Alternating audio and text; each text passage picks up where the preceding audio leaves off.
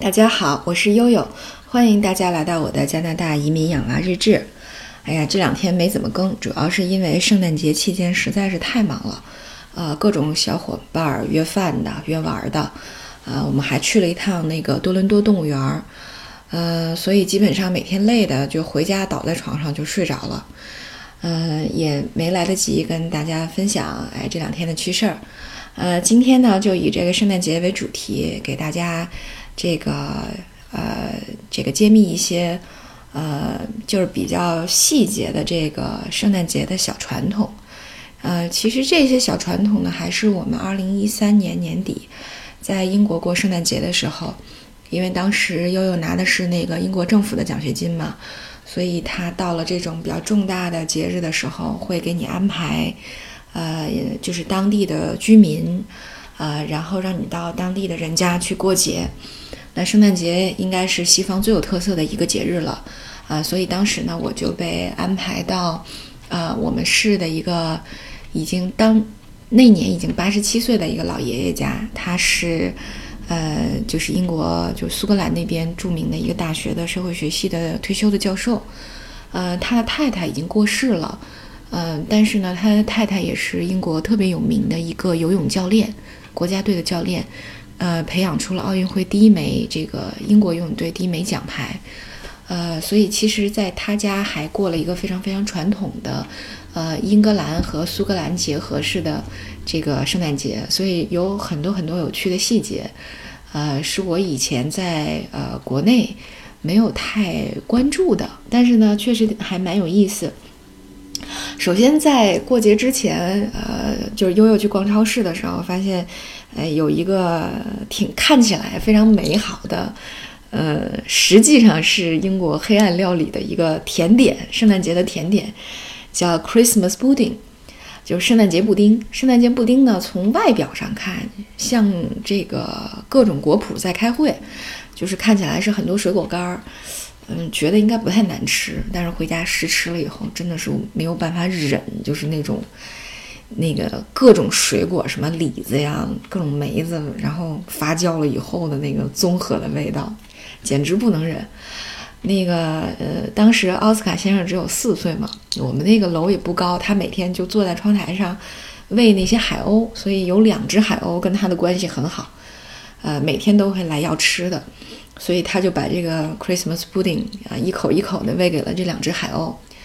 结果到了老爷爷家，发现他们家桌子上也摆着一个圣诞布丁，我就开始吐槽，我说这个东西实在是太难吃了，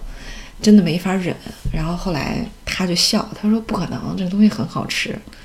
我心想，对你们英国这种没有下限的那个呃这个胃来说，当然觉得很好吃。像我们这种活在舌尖上中国的呃优越的生活环境的人都。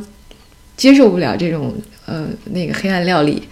结果没想到呢，实际上这个这个圣诞节布丁并不是呃切开吃的这种方式，它是怎么样呢？呃，它结合了英国很多的这种传统的饮食，首先就是 whisky，苏格兰的 whisky，呃呃，你要准备一个这种高度酒啊，然后呢，你还要准备啊，我们当时在德文郡，就德文郡特别有名的叫 clotted cream，呃，奶油。德文郡的奶油有什么特点呢？它有点介于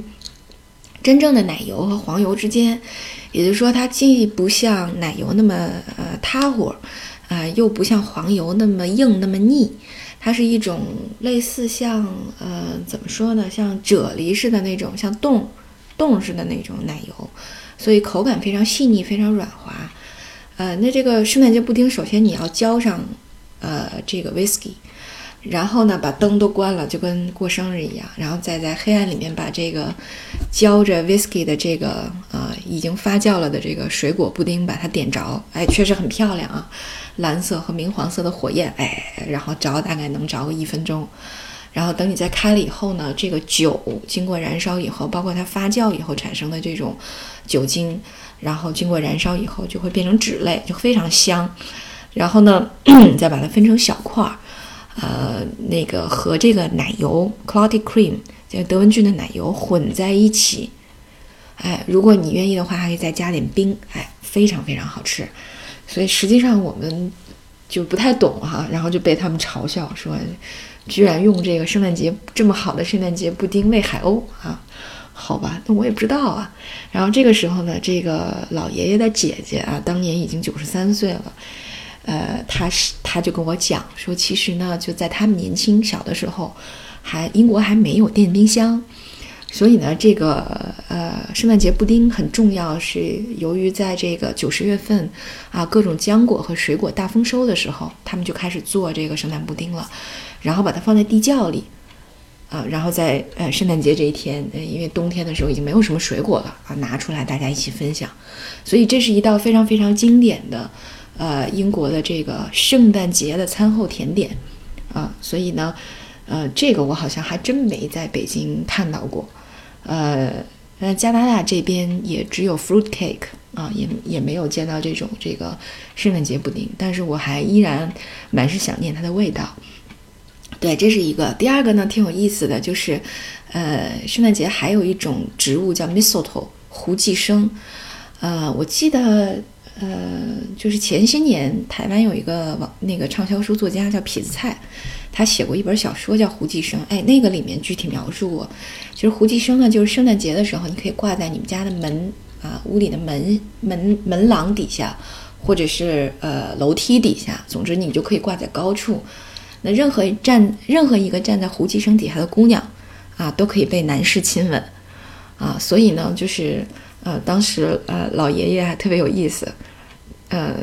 他觉得我肯定不知道这个传统，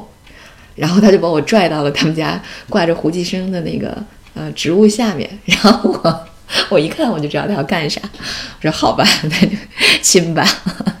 还蛮有意思的。所以其实这个也应用于就是所有的客人，你到你这个呃朋友家过节的时候哈，平常可能呃，当然西方也有这种呃门面礼。啊，但是圣诞节这天大家就比较热闹一些啊，男女老少，呃，这个传统是呃都可以都可以用得上的哈。对，然后还有一个呢，就是呃跟这个小朋友收圣诞礼物有关系的啊。第三个，一个就是说呃呃老爷呃那个圣诞老人来给你送礼物，那么呃说法就是男生你可以把这个呃袜子哈挂在床头。但是女生，呃，就不要挂在床头了，你你要挂在女生的卧室门口的那个门上，因为圣诞老人是男士啊，在英国非常讲究这个，呃，绅士的礼仪，所以这个女生的袜子是要挂在门外的啊，那个圣诞老人是不会进女生的这个卧室去送礼物的。啊，这是特别有意思。那还有呢，就是为了答谢圣诞老人，啊，通常就是在圣诞树底下还要放上这个英国特产的那个派，呃，可以放 beef 派，就牛肉派，可以放苹果派。